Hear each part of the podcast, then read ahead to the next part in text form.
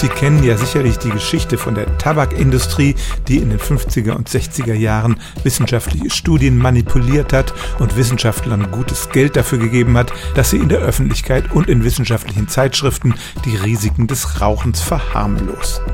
Vor ein paar Jahren kam nun heraus, dass tatsächlich die Zuckerindustrie in der Vergangenheit ganz ähnliche Methoden angewandt hat.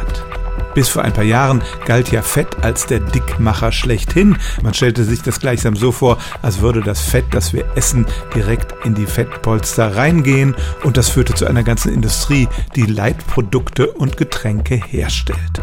Heute wird das ein bisschen differenzierter gesehen. Man unterscheidet zwischen gesättigten und ungesättigten Fettsäuren und auch die kann man nicht alle pauschal als gut oder schlecht bezeichnen.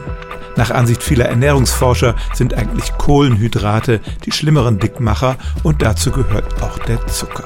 Im Jahr 1967 veröffentlichten drei Forscher der angesehenen Harvard-Universität einen Forschungsartikel, den man heute als die Grundlage dieses fetten Mythos ansehen kann. Und tatsächlich hatten diese Forscher nach heutiger Kaufkraft 50.000 Dollar von der Sugar Research Foundation bekommen, die von der amerikanischen Zuckerindustrie betrieben wurde.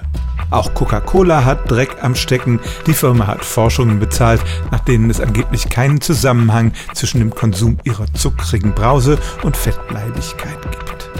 Inzwischen müssen Forscher bei ihren Studien penibel genau angeben, von wem die finanziert worden sind. Das war damals noch nicht üblich und deshalb gibt es aus dieser Zeit viele Studien, die, wenn sie auch nicht direkt gelogen haben, doch sehr selektiv waren in der Auswahl ihrer Daten und zu Schlüssen kamen, die sehr im Sinne ihrer Geldgeber waren. Und insbesondere hat die Zuckerindustrie dafür gesorgt, dass Ende der 60er Jahre Forschungsarbeiten erschienen, die das Fett zum größten Dickmacher erklärten. Stellen auch Sie Ihre alltäglichste Frage unter stimmtz.radio1.de.